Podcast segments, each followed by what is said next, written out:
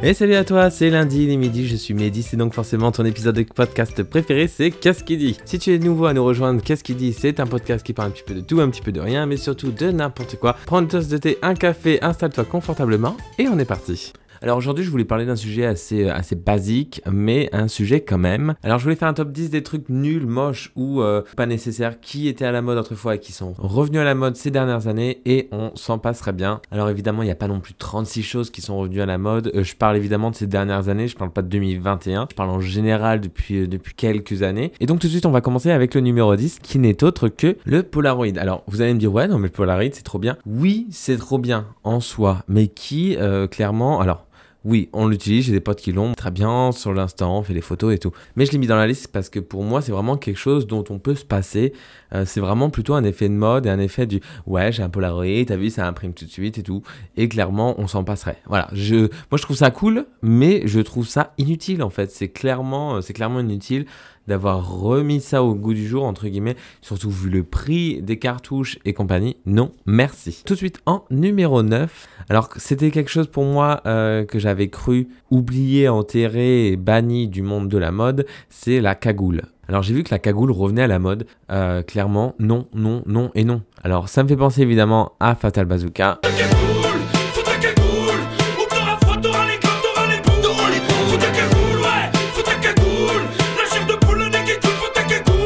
Et clairement, c'est pas une époque qu'on voudrait forcément revivre au niveau vestimentaire. Je pense qu'on se rejoint tous là-dessus. Et oui, j'ai vu que la grosse cagoule en laine revenait avec vraiment juste euh, les yeux qui était du coup euh, qui était visible et non en fait enfin oui enfin déjà c'est comme les bonnets euh, les bonnets avec les oreilles là. Enfin vous voyez ce que je veux dire? Les trucs de bûcheron canadien là. Je fais pas du tout dans le cliché hein, vous voyez. Euh, non c'est pour moi non. C'est les c'est comme les pompons c'est tout ça. C'est non c'est banni. On en a eu quand on était plus jeune moi je dis non. En huitième position, on parle toujours de quelque chose qu'on se met sur la tête, c'est le bandana. J'allais dire le banana, pas du tout. Le bandana. Alors oui, le bandana est de retour. Je pense qu'on l'a vu partout, un petit peu sur Instagram. Et je trouve ça, mais d'un kitsch, en fait, je comprends pas. Après, évidemment, ce ne sont que, que mes goûts hein, et mon avis, évidemment.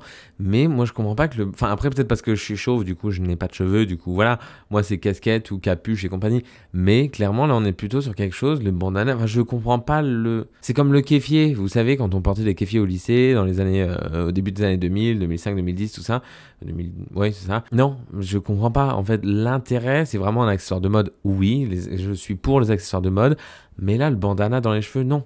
Non, non, non. Euh, Enfin bref, je, continue avec mon numéro 7 qui est euh, pas un vêtement cette fois-ci mais une coupe euh, qui est en fait j'ai vu qu'on refaisait beaucoup le, fait de se gaufrer les cheveux. Bon, si tu n'es pas une Spice Girl, que nous ne sommes pas dans les années 90 ou les années 2000, je dis non. Alors c'est un grand retour, voilà c'est ça en fait là je parle des années 90 et j'ai l'impression que c'est un grand retour aux années 90. De toute façon vous allez voir dans ce que je vais citer dans, ma liste, c'est essentiellement ça. Et pour moi les nanas qui se gaufrent les cheveux en fait ça me fait penser, je sais pas pourquoi ça me fait penser à cette pub à l'époque, quinzaine d'années, où en fait du coup on pouvait gaufrer euh, les cheveux de notre Barbie et tout, la tête à coiffer, et après on pouvait se faire la même coiffure, se faire des mèches et tout, mais non, en fait se gaufrer les cheveux, mais je trouve ça horrible. Mon chien quand il a les cheveux mouillés, enfin les les poils mouillés pardon, ça fait un effet gaufré après quand ça sèche, et je trouve ça moche sur lui. Alors sur un humain, encore moins quoi. Non. En numéro 6, du coup, on retrouve les baskets requins. Alors ça, je, enfin, je veux faire que dire non, non, non, mais là, vraiment, c'est le summum du summum. Enfin, non, parce que sinon, ce serait mon numéro 1, mais voyez, vous voyez ce que je veux dire. Euh, en termes de chaussures, alors moi, déjà, je suis pas un grand, grand euh, fan ou collectionneur ou quoi que ce soit, un grand connaisseur de chaussures, mais les requins,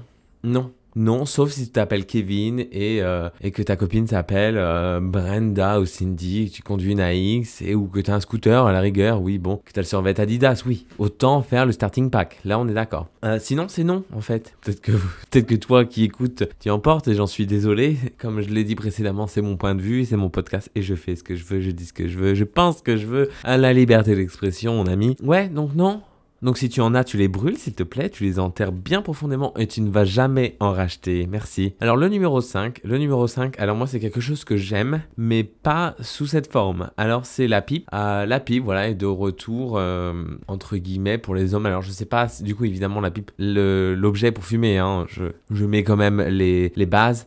Euh, apparemment, ce serait de retour. J'en ai, j'ai vu quelques photos. Je sais pas si les mecs veulent se donner un genre, mais ça va avec, généralement avec leur compte Instagram. Hein, c'est des mecs euh, qui écoutent des vinyles et puis euh, qui habitent dans des maisons un petit peu genre campagne, euh, toute euh, meublée de trucs un peu vintage, qui ont la montre à gousset dans la poche. Voilà, généralement ils se font un petit style vintage, alors que bon, un ringard à souhait, hein, on est d'accord. Mais voilà, donc c'était mon numéro 5. Le numéro 4, on revient évidemment à la mode, euh, enfin quelque chose qu'on porte, c'est la patte d'éléphant. Alors bon, le bootcut, je dis pas, mais la patte d'Ef, non.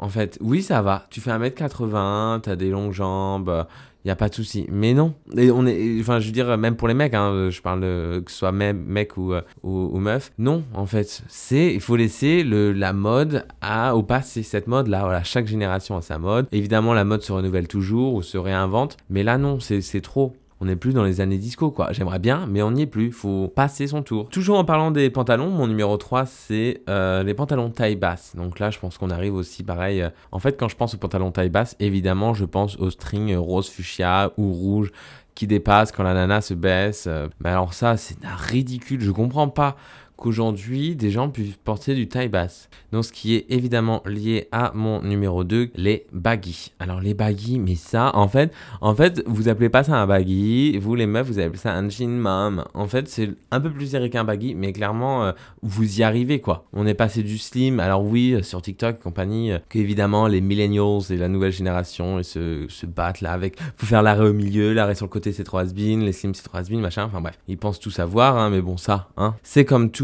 c'est la nouvelle génération qui se prend euh, pour Dieu. On était pareil quand on était plus jeune et euh, ce sera pareil pour, pour la génération d'après. On va pas changer le monde et l'évolution.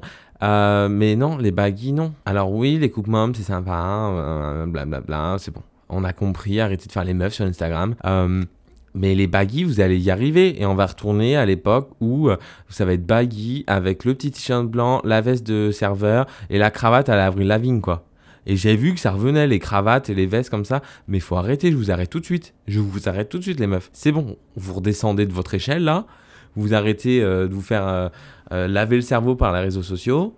Et vous passez à autre chose. Voilà. en numéro 1, et là c'est le summum du summum du summum du summum, c'est la coupe mulet. Alors désolé Miley Cyrus, euh, je sais que tu m'écoutes parce que tu es une de mes plus grandes fans, voilà. Euh, mais non, ta coupe de cheveux mulet, non. Alors moi j'ai rencontré quelqu'un ici qui est australien et il me dit qu'en Australie, ben, c'est hyper tendance, hyper trendy d'avoir d'avoir la coupe mulet. Mais moi je dis non. Et il y a même des concours, je sais plus où est-ce que c'est, ça doit être aux États-Unis, j'imagine qu'il y a que là-bas que ça peut se passer.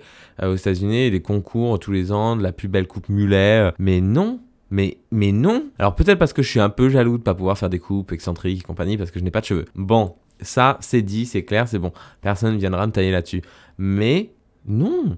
Mais enfin, je comprends pas. Vous me direz, je ferai des stories là cette semaine. Vous me direz si vous êtes pour ou contre. Je mettrai euh, en visuel chaque, euh, chaque article que j'ai que j'ai cité euh, aujourd'hui. Et vous me direz parce que j'ai peur d'être le seul. Enfin, j'espère pas être le seul. Enfin bref, c'était ça mon numéro 1, la coupe mulet. Bon voilà, vu que vous m'avez mis de mauvaise humeur, on passe tout de suite au coin lecture.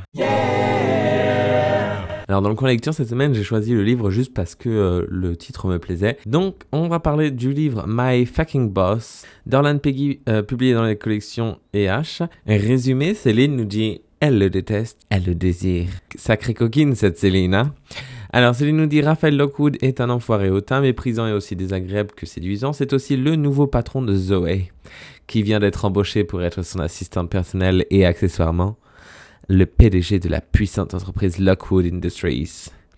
Si Zoé, toute juste diplômée, n'a aucune expérience pour ce poste, elle a bien compris que sa principale mission consiste à satisfaire toutes les exigences de Monsieur Lockwood et surtout de le faire en silence.